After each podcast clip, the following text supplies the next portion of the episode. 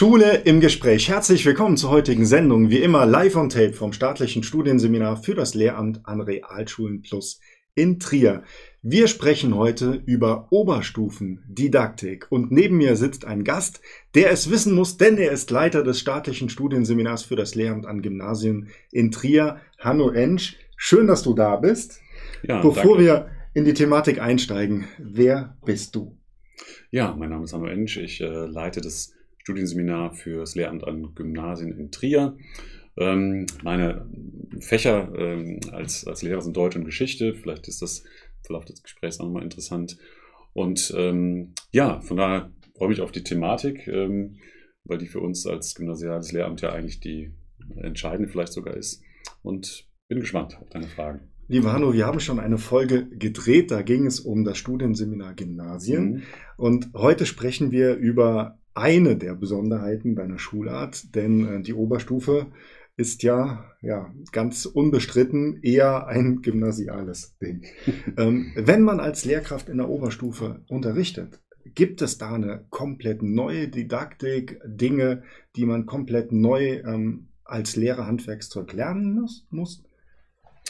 Ähm, das würde ich nicht unbedingt sagen, ne? denn ähm, im Grunde beginnt die Oberstufendidaktik ähm, ja schon in der Mittelstufe, könnte man sagen. Ne? Denn das ähm, macht keinen Sinn, das absolut isoliert zu betrachten, sondern es steht ja im Kontext ähm, des Weges, der vorher schon, schon zurückgelegt wird. Also die Fähigkeiten, die wir in der Oberstufe dann von den, ähm, letztendlich von den, von den Schülerinnen und Schülern erwarten, die müssen ja vorher auch grundgelegt sein. Und äh, insofern ist es kein, kein harter Cut, der dann äh, zwischen der 10 und 11 passiert, sondern im optimalen Fall ein relativ fließender Übergang ähm, aus einer Zeit heraus, in der man schon gelernt hat, ähm, ja, sich vertiefend mit Inhalten zu beschäftigen, ähm, Dinge auch äh, mit einer relativ offenen Fragestellung anzugehen.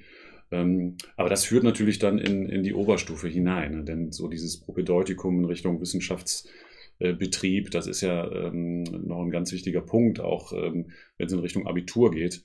Und ähm, insofern ähm, sind das Dinge, die vorher schon angelegt werden müssen ähm, und dann in der Oberstufe eben intensiver ähm, vertieft werden. Also ganz klar, in der Schule, Gymnasium ist immer das Ziel relevant.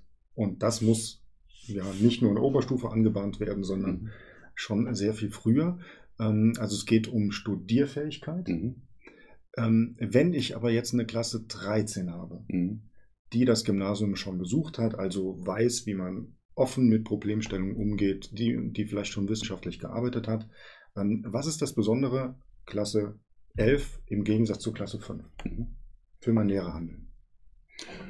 Ähm, tja, vielleicht fange ich trotzdem wieder bei Gemeinsamkeiten an, denn ähm, du weißt es äh, besser als ich, dass du in der 5 natürlich eine ganz große Heterogenität hast. Die Kinder kommen aus unterschiedlichen ähm, Grundschulen bringen unterschiedliche Erfahrungen mit und ähm, von daher hat man eine äh, große Mischung an, an, an Menschen mit unterschiedlichen Voraussetzungen. In der Elf ist es eigentlich auch nochmal so, denn auch da ist es äh, ja so, dass du ähm, auch äh, unterschiedliche ähm, Herkunftsorte sozusagen der schulischen Ausbildung, äh, der, der, Biografie hast. Ähm, es kommen Leute aus der Realschule, die äh, sich entschieden haben, äh, in die Elf und in Richtung Abitur zu gehen. Ähm, du hast Leute aus unterschiedlichen ähm, Gymnasien vielleicht, die nochmal zusammenkommen. Insofern ist die Aufgabe in der Elf dann tatsächlich nochmal zu schauen, möglichst ähm, gemeinsame Voraussetzungen für diesen Oberstufenweg zu schaffen. Das heißt, es wird da auch darum gehen, nochmal ähm, zu schauen, ähm, wie sind die Grundlagen im fachlichen Bereich, aber auch im methodischen Bereich.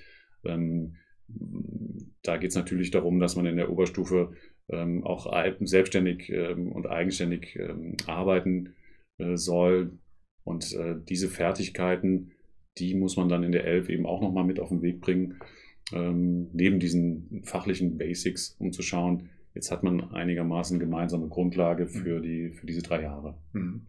Ähm, und da ist natürlich die, die Fachlichkeit oder mhm. der Fachanspruch für mich als Lehrkraft mhm. wahrscheinlich eine ganz andere Geschichte, gerade wenn man vielleicht Richtung Leistungskurs 13 geht. Mhm. Ähm, wie sieht es denn von, von meiner Vorbereitung aus? Also eine, mhm. wenn du bist, du hast als, als Deutschlehrer natürlich 13. Ähm, Klassen, Leistungskurs Deutsch unterrichtet. Ist die Vorbereitung da eine komplett andere? Ist es intensiver? Ist es mhm. vergleichbar? Mhm.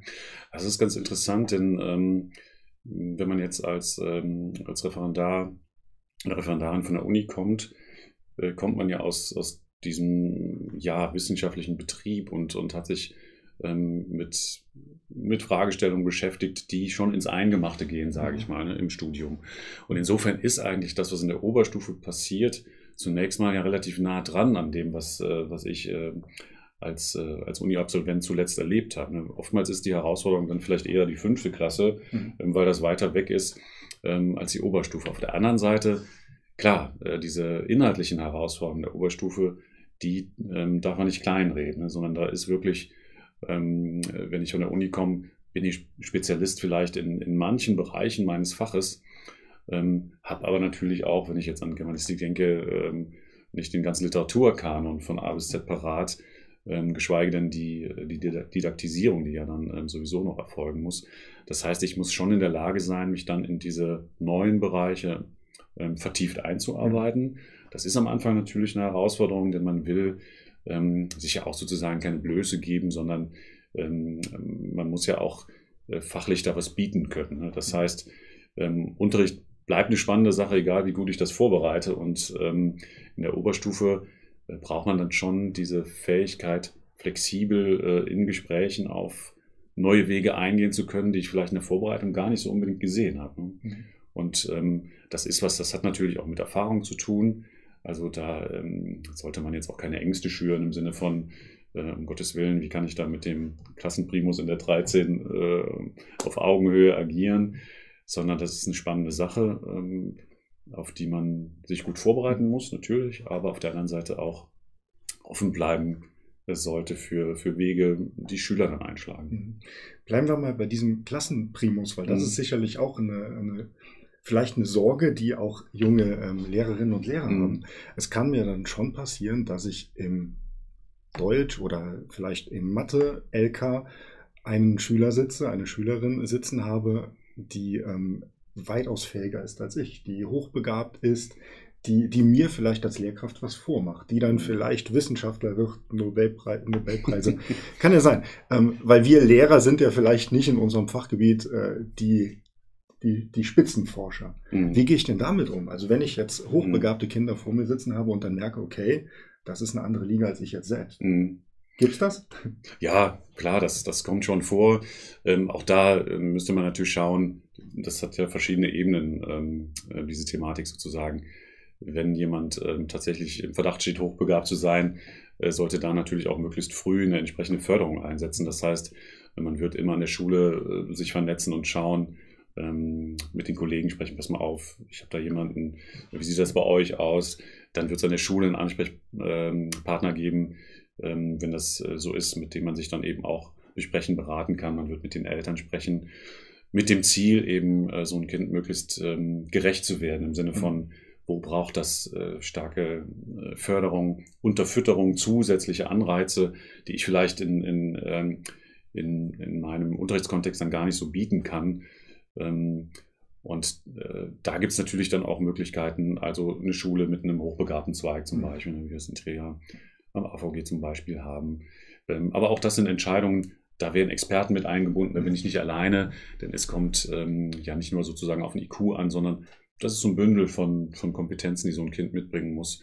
Ähm, das heißt, das wäre so der Spezialfall Nobelpreis, sage ich mhm. mal. Ähm, da wird man sich sicher vernetzen. Aber man hat durchaus auch Spezialisten dann da sitzen, die einem in manchen Bereichen vielleicht tatsächlich einen Schritt voraus sind. Und dann, ähm, ja, äh, muss man natürlich äh, das möglichst als Bereicherung auch, auch empfinden und sehen. Das heißt, schauen, wo kann ich dem auch Futter geben, dass der ähm, da vielleicht einen Schritt weiter gucken kann. Ähm, also Klassiker, ähm, dass, dass man eben da Lektüreempfehlungen geben kann oder ähm, Aufgabenstellungen, die dann nochmal reizvoll sind. Also Binnendifferenzierung ähm, wäre dann in, in, dem Bereich natürlich so ein, äh, so ein Schlagwort letztendlich. Ne? Ähm, das heißt, ich muss nicht in allem immer ähm, der, ähm, der absolute ähm, Wissenschaftsexperte sein, aber ich muss natürlich in meinem, in meinem Fachgebiet gut aufgestellt sein. Und ähm, dann, ähm, dann lassen sich solche Phänomene gut integrieren. Mhm. und auch als Bereicherung für die Lerngruppe nutzen. Ne? Mhm. Denn es geht da nicht um einen Machtkampf, äh, wer ist jetzt der Schlauste, sondern es geht darum, dass man dann gemeinsam da interessante Aspekte bespricht. Bleiben wir nochmal bei dieser Lerngruppe. Mhm. für einen Oberstufenschüler sind die Eltern weniger relevant als für einen Fünftklässler. Die können selbst Entschuldigungen schreiben. Einige entschließen sich vielleicht auch, die, ähm, den Nachmittagsunterricht ausfallen mhm. zu lassen und lieber im Park mit Freunden äh, zu verkehren. ähm, wie geht man damit um, es mit erwachsenen Menschen äh, zu tun zu haben und nicht mehr mit Kindern? Mhm. Ja, das ist natürlich ein ganz wichtiger Punkt, ne? denn ähm, ich glaube, dass man als, äh, als Lehrer auch oder als Lehrerin auch anerkannt wird, hängt ganz stark damit zusammen, ähm, wie ernst nehme ich ähm, die Schülerinnen und Schüler. Und man hat eben mit jungen Erwachsenen zu tun, die ähm, in einer ganz interessanten Lebensphase sind, ähm, die vor ganz interessanten und wichtigen Fragestellungen stehen, ne? die ja langsam auch entscheiden müssen, wie geht das weiter. Und ähm, wenn ich die wirklich ernst nehme, bedeutet, dass ich ihnen auch Raum gebe. Also insofern muss ähm, Unterricht so gestaltet sein, dass man wirklich mit Gestaltungsmöglichkeiten auch hat, ernst genommen wird in, in den Möglichkeiten unter, äh, dass da kein Programm abläuft und ich das nur abnicke sozusagen. Schüler auf der anderen Seite muss man auch ja, Erlebnisse schaffen, dass man sich als, ähm, ähm, als Menschen sozusagen wahrnimmt. Ne? Also Studienfahrten in der Oberstufe haben nochmal einen ganz anderen Charakter als, ähm, als Fahrten, glaube ich, in der Mittelstufe. Denn auf der einen Seite ähm, ist die Selbstständigkeit sehr viel größer. Ähm, das ähm, ja, hat natürlich auch herausfordernde Seiten, ähm, aber man, man ist in einer ganz entscheidenden äh, Lebensphase mit als Begleiter dabei. Und ähm, das ist auch eine ganz reizvolle Sache, gerade in der Oberstufe. Denn da ist die Beziehung eine andere, als das klar in, in Grundschule oder Orientierungsstufe ist da ist äh, die Lehrerin, der Lehrer noch eher so, ähm, naja, so, so ein ähm, Vorbild, das nicht so hinterfragt wird. Und jetzt ist es eine reifere Beziehung, mhm. ähm, die auf, auf anderen Ebenen ähm, ganz, ganz schön sein kann. Aber als Gymnasiallehrer hat man dann alles. Man unterrichtet in der 5, mhm. macht diese verstärkt pädagogische Arbeit und hat den mhm. ja, Schüler in der 13, ja. der dann ein erwachsener Mensch ist. Ja. Das ist doch wahrscheinlich auch schön, wenn man diese ganze mhm. Phase dann mitbegleiten kann als ja. Lehrer, oder? Ja, das ist toll, ne? wenn man wirklich dann ähm, jemanden aus dem fünften Schuljahr dann im Abitur äh, noch hat. Das, ähm, das sind ganz interessante Situationen. Ne? Und ähm, umso wichtiger ist es, dass es dann gelingende Beziehungen ähm, quasi sind, ne? dass man ähm, diesen Beziehungsaspekt eben auch in allen Lebensphasen, die wir an der Schule begleiten, ernst nimmt. Ne? Ein Kind im fünften, sechsten hat andere Bedürfnisse, natürlich als, ähm, als Jugendliche, junge Erwachsene später.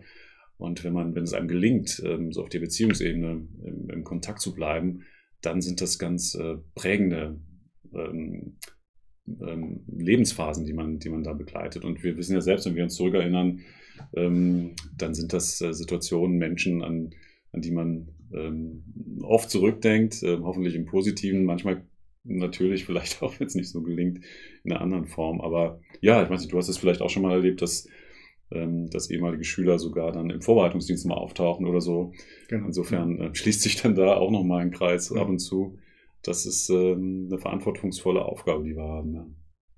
Lieber Hanno Ensch, vielen Dank für das Gespräch. Bei Ihnen bedanken wir uns auch. Nächsten Dienstag gibt es eine weitere Folge hier an dieser Stelle. Wir schließen ja heute diese Staffel ab, aber nächsten Dienstag geht es sofort mit der neuen Staffel dann in einem neuen Studio weiter. Also Sie können sich auch darauf freuen. Sie können uns Feedback hinterlassen an mail at seminar-trier.de. Sie sehen es unten ähm, eingeblendet. Wir verabschieden uns mit dieser Staffel und starten bald in eine neue. Machen Sie es gut. Tschüss. Tschüss.